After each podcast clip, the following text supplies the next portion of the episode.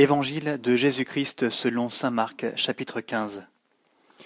Et aussitôt, le matin, les grands prêtres préparèrent un conseil avec les anciens, les scribes et tout le Sanhédrin. Puis, après avoir ligoté Jésus, ils l'emmenèrent et le livrèrent à Pilate. Pilate l'interrogea. Tu es le roi des Juifs? Jésus lui répond. Tu le dis. Et les grands prêtres multipliaient contre lui les accusations. Et Pilate de l'interroger à nouveau. Tu ne réponds rien, vois tout ce dont il t'accuse. Mais Jésus ne répondit plus rien, si bien que Pilate était étonné.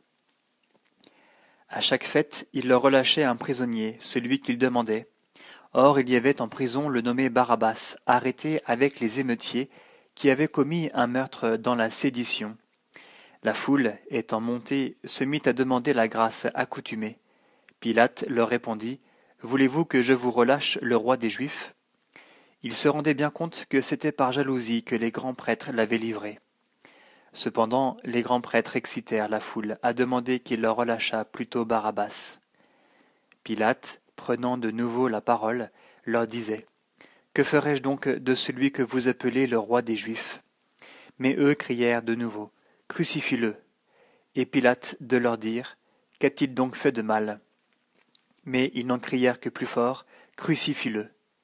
Pilate, alors, voulant contenter la foule, leur relâcha Barabbas, et, après avoir fait flageller Jésus, il le livra pour être crucifié. Les soldats l'emmenèrent à l'intérieur du palais, qui est le prétoire, et ils convoquent toute la cohorte. Ils le revêtent de pourpre, puis, ayant tressé une couronne d'épines, ils la lui mettent. Et ils se mirent à le saluer.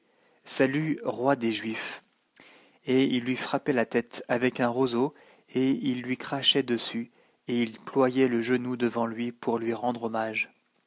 Puis, quand ils se furent moqués de lui, ils lui ôtèrent la pourpre et lui remirent ses vêtements. Ils le mènent dehors afin de le crucifier, et ils requièrent, pour porter sa croix, Simon de Cyrène, le père d'Alexandre et de Rufus, qui passait par là revenant des champs et ils amènent Jésus au lieu dit Golgotha, ce qui se traduit lieu du crâne. Et ils lui donnaient du vin parfumé de myrrhe, mais il n'en prit pas. Puis ils le crucifient et se partagent ses vêtements en tirant au sort ce qui reviendrait à chacun. C'était la troisième heure, quand ils le crucifièrent. L'inscription qui indiquait le motif de sa condamnation était libellée Le roi des Juifs et avec lui il crucifie deux brigands, l'un à sa droite, l'autre à sa gauche. Les passants l'injuriaient en hochant la tête et disant Et toi qui détruis le sanctuaire et le rebaptises en trois jours, sauve-toi toi-même, en descendant de la croix. Pareillement, les grands prêtres se gaussaient entre eux avec les scribes et disaient il en a sauvé d'autres et il ne peut se sauver lui-même, que le Christ, le roi d'Israël, descende maintenant de la croix pour que nous voyions et que nous croyions. Même ceux qui étaient crucifiés avec lui l'outrageaient. Quand il fut la sixième heure, l'obscurité se fit sur la terre entière, jusqu'à la neuvième heure. Et à la neuvième heure, Jésus clama en un grand cri, Eloi, Eloi, lema sabachthani, ce qui se traduit mon Dieu, mon Dieu, pourquoi m'as-tu abandonné? Certains des assistants disaient en l'entendant Voilà qu'il appelle Élie. Quelqu'un courut tremper une éponge dans du vinaigre, et l'ayant mise au bout d'un roseau, il lui donnait à boire en disant Laissez, que nous voyons si Élie va venir le descendre. Or, Jésus, jetant un grand cri, expira. Et le voile du sanctuaire se déchira en deux, du haut en bas.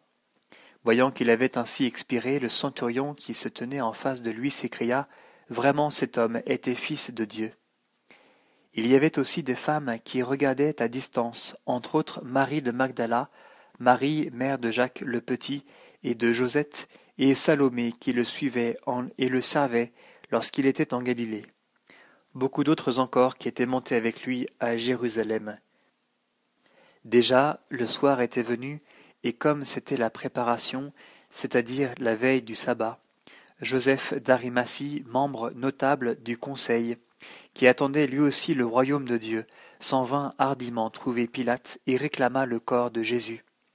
Pilate s'étonna qu'il fût déjà mort, et ayant fait appeler le centurion, il lui demanda s'il était mort depuis longtemps. Informé par le centurion, il octroya le corps à Joseph. Celui-ci, ayant acheté un linceul, descendit Jésus, l'enveloppa dans le linceul et le déposa dans une tombe qui avait été taillée dans le roc. Puis il roula une pierre à l'entrée du tombeau. Or, Marie de Magdala et Marie, mère de Josette, regardaient où on l'avait mis.